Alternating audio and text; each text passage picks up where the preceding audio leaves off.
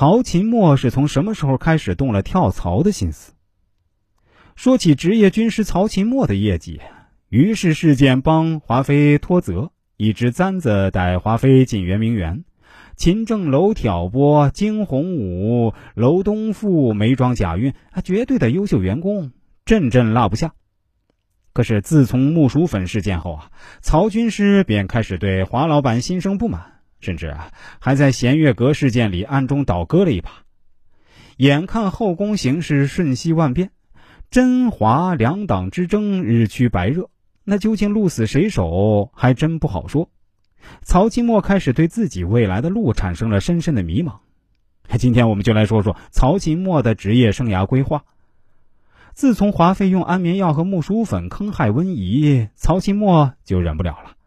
老母亲，我辛辛苦苦出门上班，还不都是为了我的小公举吗？你来坑我温宜，就是逼我跳槽。于是前有为皇上送莲子，后有为甄嬛弦月阁助攻，曹琴墨已经暗暗动了与华妃集团解约的念头。可偏偏这个时候，年羹尧得胜回京，各种加封、赏赐、恩宠全都雪花似的扑来，华妃集团几乎每天都是涨停板。曹新墨一看公司形势大好，只得不计前嫌，继续为华老板拼命工作。为了向华老板表忠心啊，曹新墨第一次恢复营业时，甚至舍弃了惯用的封藏暗刀式，与甄嬛来了把正面直怼式作战。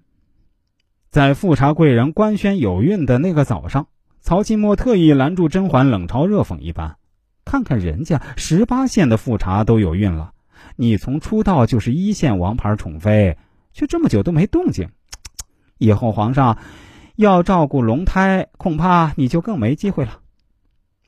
紫禁城最佳辩手甄嬛可从来不会在嘴皮子上吃亏，立刻反击说：“我当然会好好调理身子，以后有的是机会怀孕，但你也就只配好好调理温宜的身子。反正你是二十八线的，自己的身子调不调也无所谓。”正当这个时候，华老板出现了。甄嬛又继续借力打力，给了曹钦墨第二波反击。哟，华老板，刚才你家员工可是背地里议论你承宠最多却不怀孕呢，我啊都给你截屏为证了。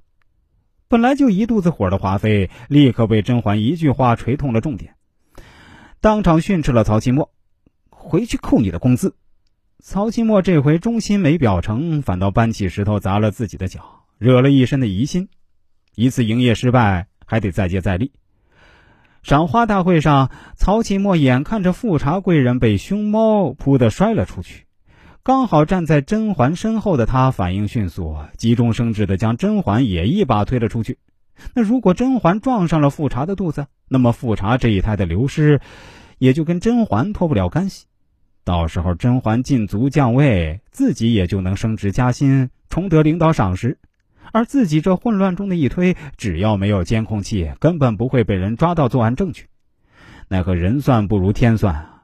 甄嬛不仅没撞上富察的肚子，反倒给自己摔出个孩子。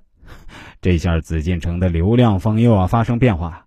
曹金墨开始盘算，甄嬛集团现在的资产情况如下：眉庄复位了，静嫔封妃了，纯常在一线得宠，马上也要进封。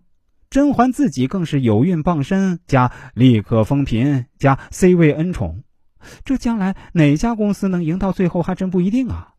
于是，在甄嬛的生日宴上，曹琴墨也终于沉不住气，开始刺激自家老板了。